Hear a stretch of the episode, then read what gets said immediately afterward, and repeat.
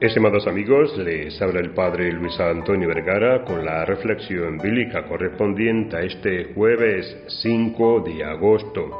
El Evangelio está tomado de San Mateo capítulo 16 del 13 al 23. Hoy vemos que Jesús va hacia la región de Cesarea de Filipo y pregunta a sus discípulos qué opina la gente acerca de él. Esta es una ocasión en la que Jesús va de alguna manera modelando en el andar el discipulado de sus seguidores, madurando una respuesta.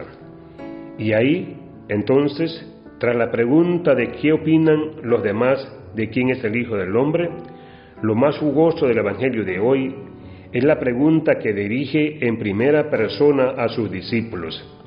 ¿Quién dicen ustedes que soy yo? Con esta pregunta nos está interpelando, buscando en nosotros una respuesta renovada acerca de quién es Jesús para nosotros. En la respuesta de Pedro, en Cesarea de Filipo, que es una gran ciudad que tenía un gran esplendor, muchos beneficios, y es ahí, delante de todos esos bienes, donde Jesús les va a preguntar, ¿quién soy yo para ustedes? ¿Qué lugar ocupo? Como esas preguntas que a veces nos vienen a nosotros de alguien muy querido. ¿Quién soy yo para ti?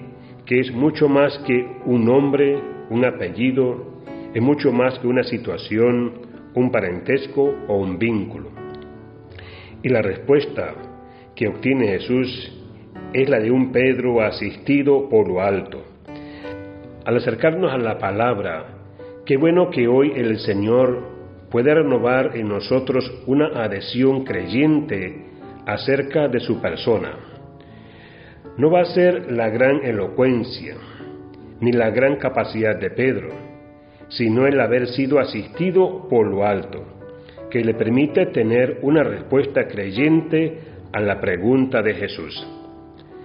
También nosotros hoy, ante otras Cesarea de Filipo, en el lugar donde vivimos. La palabra nos vuelve a dejar esta pregunta. ¿Quién soy yo para ti? ¿Qué lugar ocupo en tu vida? Ahí entonces la respuesta de Pedro siempre será un modelo de respuesta. Él tuvo la gracia de constituirlo en piedra, de dar solidez a la fe de la iglesia, una solidez en la que nosotros también debemos afianzarnos cada vez que esta pregunta nos visita. Hace más de dos mil años, Jesús formuló esta pregunta a un grupo de amigos y diría que la historia no ha terminado aún de responderla.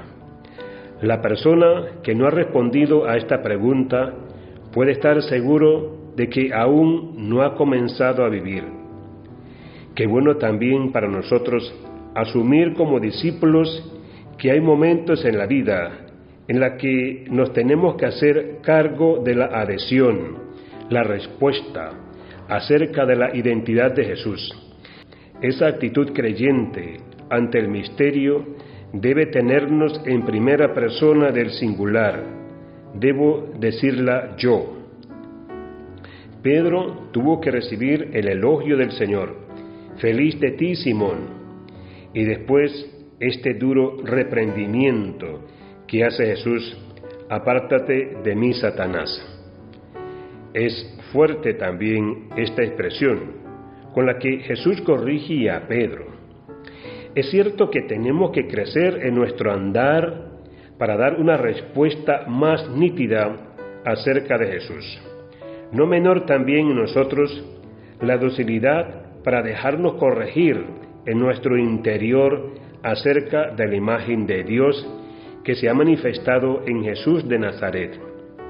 Les invito a reflexionar acerca de esta pregunta que un día Jesús lanzó a Pedro, que va como un eco atravesando la historia y llega hasta nosotros buscando una respuesta nueva, necesaria siempre de purificación. Que Dios les bendiga a todos.